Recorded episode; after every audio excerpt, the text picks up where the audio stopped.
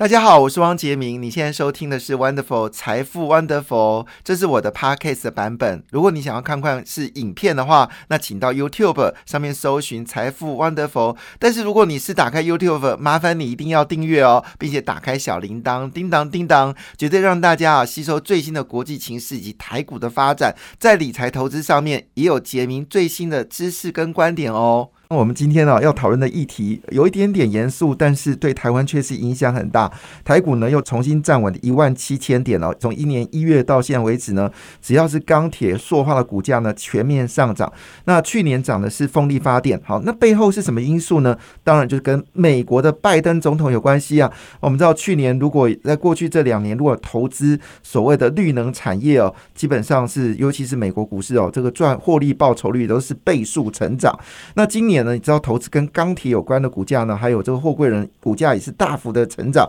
那所以关键人物出来，我们一定要请我们关键人物来跟我们大家分享，到底这背后的因素是什么？那我们这位老师还没介绍之前呢，因为他在这个呃主要的媒体发表了令人觉得哇，真的是太厉害的分析师了。所以我们今天一定要请他来跟我们一起分享哦，怎么来观察这国际经济的一个情势的发展。他是谁呢？是我们中经院 WTO 跟 RTA 中心啊副执行长李纯李老师，李老师你好。哎，杰明兄，还有各位听众，大家早安。好，我们李老师呢是这个 W WTO 的这个副执行长哦。WTO 就是我们说的这个国际贸易组织嘛，哈。那我们就直接先请教你问题了，因为你我们今天题目是拜登六兆美元预算出炉了，那如何看美国疫后重生哦？那这里面有许多的议题，我先。请教一下，就是怎么来跟我们民众解释哦？这六兆美金呢？拜登他的逻辑是什么？那这六兆美金背后又代表美国国力有没有机会再重新的一个发展？好，我们在看美国这个呃，我先呃跟大家谈一下这个六兆到底是什么概念。好，呃，去年哈，我们台湾的这个政府总预算啊是差不多两兆台币。好，那意思就是说呢，这一次的我们两兆台币。呃，相对于它这个六兆美金哦，它等于你看，呃，先先是我们的三倍，好，然后再乘以三十，OK，所以它是我们去年的这个，呃呃，如果用这个换算成台币的话，大概是我们的九十倍大了，好，这是第一个，这个规模非常的，呃，非常的惊人哈。那第二个就是说，台湾哈，去年的全年的 GDP 就全国的生产毛额。一整年下来大概是六千亿美金，那六千亿美金呢？呃，它这次是六兆嘛，六兆就等于这个六万亿美金哦，是我们整个台湾 GDP 的十倍。好，所以我用这两个数字来跟大家报告，就是说这是一个非常惊人可观的预算哈。实际上，按照拜登政府自己的说法，这个是美国政府在二次世界大战以后最呃规模最庞大的一次呃预算。那为什么他要编这么大的预算呢？它背后两个主要的政策哈，一个呢就是所谓的这个美国就业计划，那另外一个呢是呃呃它的名称叫做美国家庭计划。好，那就业计划顾名思义呢，就是要透过这个基础建设的改善，然后这个教育，然后这个呃呃研发等等的投入哈，它要来呃提升美国中产阶级的竞争力。同时间也要创造就业机会，好，所以像我们呃台湾之前很关注的这个所谓呃半导体的赴美投资啊，或或者说这些呃电动车绿能的建设，其实都是包在这个所谓美国就业计划这个大的框架下。那另外一个是就是美国家庭计划，它叫做 American Family Plan。这个 Families Plan 指的是它要针对啊，譬如说中低收入的家庭，然后有小孩的要上学的，要育婴的哈，它要给予。不但租税减免，它可能还有一些呃现金的发放等等等哈。那这两个计划加起来啊，目前看起来呢，它呃按照拜登的计划，它需要至少六兆美金。不过当然我们要知道美国的关系是讲，这个六兆对他来说，他这是他一个所谓购清单啦哈。国会到底会不会照单全收，那个要看事后审议的情况。不过按照目前拜登目前的这个。呃，整个想法，他如果要按完全按照他的构想去落实这个证件的话呢，他是需要这个六兆美金的哈。那这个六兆美金，其实任何国家的这个政府支出都是这个刺激经济活动一个非常重要的来源哈。那这个六兆，我们刚才说是战后最大规模的一次预算，那也刚才我也谈到是我们的我们的这个台湾的这个政府预算九十倍，你大概就可以想象它这个如果最最终照案通过，它刺激这个经济。然后创造就业的效果呢？大家预测应该都会非常的显著。好，其实这个概念是怎么说哦？呃，美国的人口数是三点二八亿人，台湾人口数是两千三百万人口，所以呢，其实美国的人口数呢，大概是台湾的大概十二倍。对，可是呢，它的这个预算的数字是台湾的呃将近有九呃六九十倍的一个数字，你就可以知道平均每个人身上所产生的这个经济的规模是相当惊人的。那刚才我们。呃，老师有谈到，就是说它主要是分成就业计划跟家庭计划。你可以再详述一下这个就业计划里面，似乎在台湾也是，尤其在股票市场也引发了许多的讨论哦。那这就业计划里面不是单纯只有基础建设，它也包括科技啊，还有各式各样方面的一些这个家庭投资。那我们知道有一个话题好玩，就是当时川普哦，他在定这个某 r a 这些 mRNA 疫苗的时候呢，拜登其实怒斥。他说：“这种疫苗呢，刚刚发展出来，打在美国人民身上，这是绝对不对的事情。但没想到拜登是率先打，而且是用力打，而且要求美国民众打。那拜登呢，在刚刚在这个选举的时候呢，他说他定位呢跟中国呢是属于所谓的呃，就是竞争关系，不是敌对关系。但现在的这方向呢，已经似乎是敌对关系。那当然，拜登跟欧洲的这个呃经贸的改善呢，也是出奇的好，跟日本的关系也非常的密切。你怎么解读这关键的三个月哦？因为他是一月二十号就任，到现在为止，大概差不多三个多月哦。对，你觉得这段短短时间，你怎么评价拜登在经济跟各方面的一个表现呢？OK，我我想首先我绝对要要帮这个拜登就是还一个公道，因为事前啊大家都都有点类似嘲笑，他说年纪很大，体力不行，然后没有自己想法。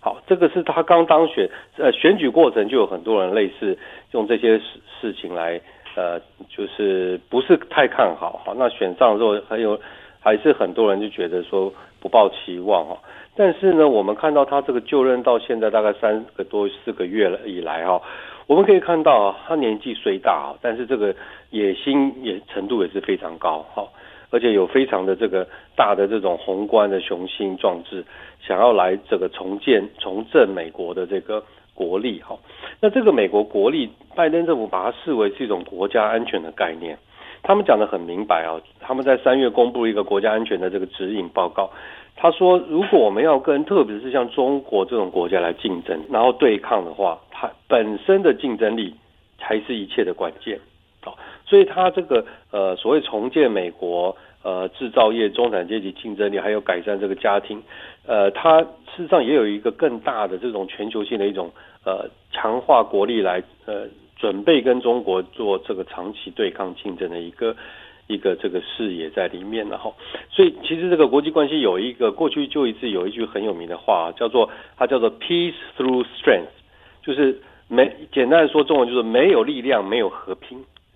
那其其实现在拜登又把这句话又再延伸了，说没有力量就没有办法对抗，好，所以这是第一个他呃为什么要用这么大规模的方式想要重建的原因啊。第二个当然呃拜登在选举过程也看到了哈，川普总统虽然这个做了非常，尤其是最后几个礼拜做了很多比较荒唐的事情，可是你可以看到还是有超过七千万的美国人投给了川普。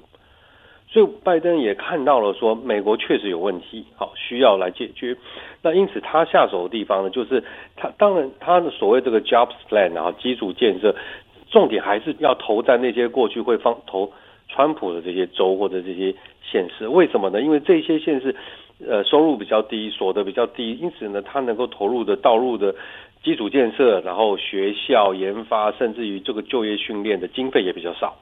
所以他们是这一次他看到可能是投给川普主要的这个选民背景。好，那那拜登认为说这样的一个分裂的美国呢，如果要予以消除，必须要从改善他们的环境、基础建设、教育，还有他们未来这种就业的呃能力跟希望开始了。好，所以这是第一个面向。第二个面向就是它跟中国的定义，现在已经它叫做这个 strategic competition，叫做战略性竞争。哈。一般我们谈这个战略的时候呢，意思就是两个至少两个两个层面，第一个是全面性的，好，不是只有在科技，也不是只有在供应链，也不是只有在这个这个经济，它是全面的，包含从这个从从国际的话语权、国际组织的领导到军事，美国都要从事竞争。第二个呢，这个竞争的结果一定是要美国胜出。好，所以这个。呃，从即便是他内部的这个改革啊、就业哈，一直到他现在刚才您也提到他这个周游列国哈，来这个强化跟盟友或者修复跟盟友的关系啊，不是只有跟亚洲哈，他事实上在这个欧盟这边也做了非常多的努力哈，无外乎也就是要呃第一个凝聚他拜登所谓的民主世界的力量啊，那第二个呢就是要靠美国带带领这些民主社会啊来。呃，面对或者对抗一个崛起中一个专制集权的呃中国，然后，所以结论就是，当然拜登的思维里不是只有中国，可是呢，我们看到他在顾及国内的发展，他在顾修补跟盟友的关系，重建他的领导地位的过程里面呢，他也在从国家安全的角度来考虑这一切作为到底对他强化他跟中国未来竞争或者是对抗有什么样的一个帮助。所以呢，我们可以看到，其实他。呃，第一个绝对呃，就是三四个月来哈，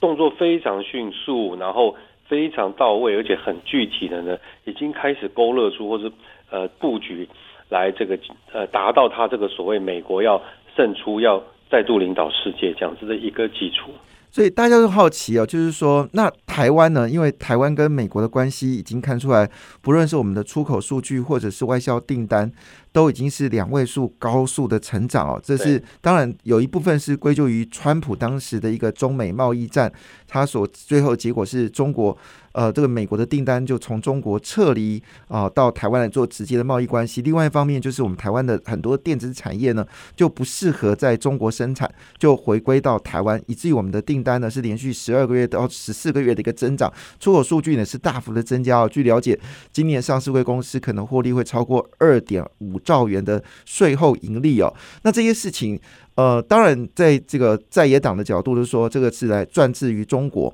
可是你怎么来看呢？到底台湾的经济是朝东还是朝西呢？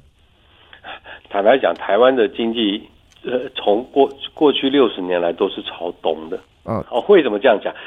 就是我们看起来，你你如果你看数据哈，我好像我们跟这个呃，就是中国加香港啊，是台湾。呃，至少过去二十年来最大的出口市场，好，然后最近呃一一两年，好像那个占我们出口的比重还增加，好，所以就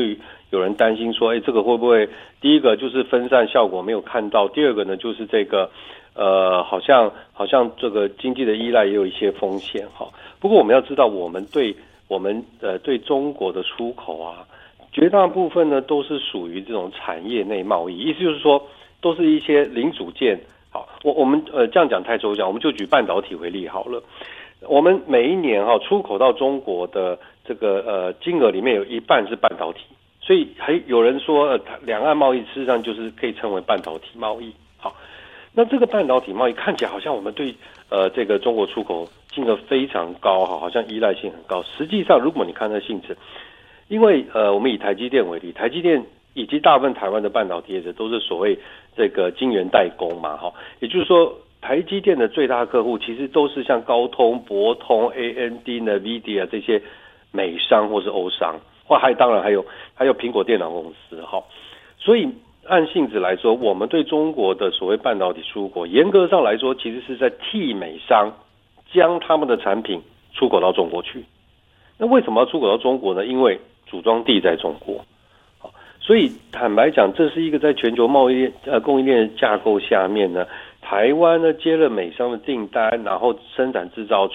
代为出口到中国。那在这个呃中国的这个组装厂，有的是美商投资，有的是台商，有的是陆商，然后最后再行销全球。那最后的利润呢，大概超过一半还是回到美商的身上。所以这就是我刚才为什么说，数字上看起来我们好像对中国出口很多。但实际上呢，如果我们以那个利润的流向的话，台湾一直都是东，呃，往东走这样子的一个结构。东是指中国还是美国？啊，当然是以美国为主。是，所以我们其实说穿了，台积电是替高通代工，是替 MD 代工，然后替这个这些呃，包括 NVIDIA，就他们生产的东西，其实主要是卖给了。中国是主要的消费国，所以我们赚的是中间财，所以不全然是因为我们的出口跟外销订单是往这个中国走，好像台湾是非常依靠中国，但其实最后背景是我们是替全世界来赚钱，这听起来还蛮有趣的。那当然，我们也看到一个数字非常有趣的事情是哦，其实呃，我们看我们对于就是来自于全球订单部分哦，其实美国跟中国的订单是差不多的哈，但我们出口主要还是以中国为主，这就是我们巧妙的一个变化。但是话说回来，这件事情哦，最近呃有一个重要的讯息，也想要请对面请教老师哦，因为我们实际上拜登的讯息很多，我们等会儿再仔细来谈，包括他国防啊、移民啊、运输啊、教育、农业这里面有很多的改变，但十六分钟是不够。我们现在谈一个很很主要的话题，就是在最近媒体公布了一个消息哦，就是台湾政府呢为了鼓励哦这个台商呢在中国的制产呢能够卖掉，所以呢他说哦只要你在这个中国的这个制产呢卖掉完之后，把钱汇回来台湾哦，那可以得到额外的税务的一个改善。其实我是要问一件事，台商现在是不是有一个很大的困扰，就是要不要离开中国？哎，没错，其实不止台商，所有在这个中国的外资都面对这样的困扰。不过，呃，随着这个川普过去四年，然后拜登看起来还是会延续同样道路了。呃，这个情呃情况来看，呃，现在台商也好，外商也好，慢慢已经认清了，说这会是一个长期的方向了。好，非常谢谢老。师。我们这很多的问题都要继续请教我们老师哦。感谢你的收听，也祝福你投资顺利，荷包一定要给它满满哦。请订阅杰明的 Podcast 跟 YouTube 频道《财富 Wonderful》。感谢，谢谢 Lola。